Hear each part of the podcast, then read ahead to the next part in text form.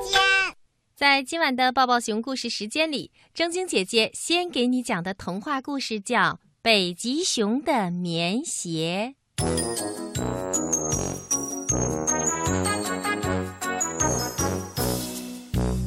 北极熊是冰天雪地里的英雄，它呀从来不怕寒冷。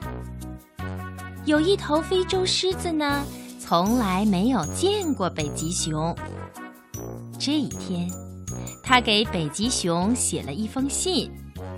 他在信里说：“尊敬的北极熊先生，听说您能在冰上站立。”而且站立的时间很长，也不会冻得发抖，这这是真的吗？北极熊看了信以后就笑了，他在心里想：如果我要是站在冰上发抖，那我还叫北极熊吗？于是他就给这头非洲狮子回了一封信。北极熊在信里说：“尊敬的狮子先生，您说的一点儿不错。我在冰上站立多久都不会发抖的。可是这头非洲狮子啊，就是爱打破砂锅问到底。他又写信问北极熊。”嗯，那您能告诉我这是为什么吗？北极熊看了信以后想，嗯，听说人类都是穿着棉鞋过冬的。于是，北极熊就跟非洲狮子开了个小小的玩笑。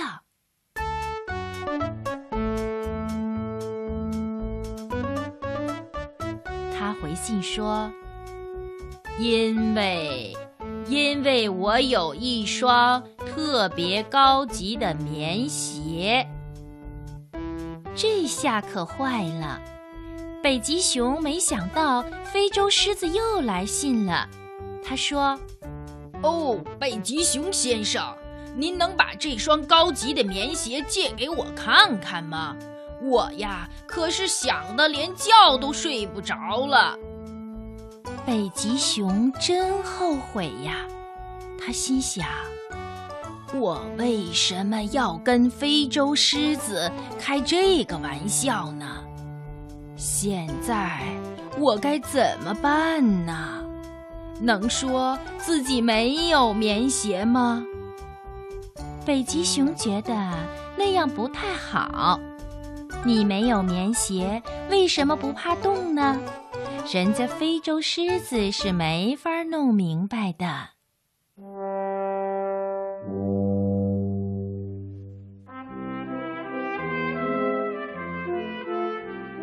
最后啊，北极熊下了决心，给非洲狮子寄去了他的棉鞋。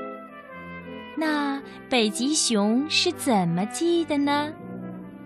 原来呀，在北极熊的脚掌上长了一层厚厚的毛，有了这些厚厚的毛，所以北极熊站立很长时间都不会觉得冷。于是，北极熊决定把这些厚厚的毛剪下来，包好了寄给非洲的狮子。然后他在信里说。亲爱的朋友，看看我的棉鞋吧，这就是我不怕冻脚的秘密。非洲狮子看到北极熊寄来的脚底上的毛，非常的感动。不过，它也很为北极熊过冬而担心。果然，这个冬天非常的寒冷。北极熊可是吃够了苦头，失去了棉鞋的脚掌，冻得像针扎一样的疼痛。可是他对自己说：“这点困难算什么？棉鞋明年就会有了。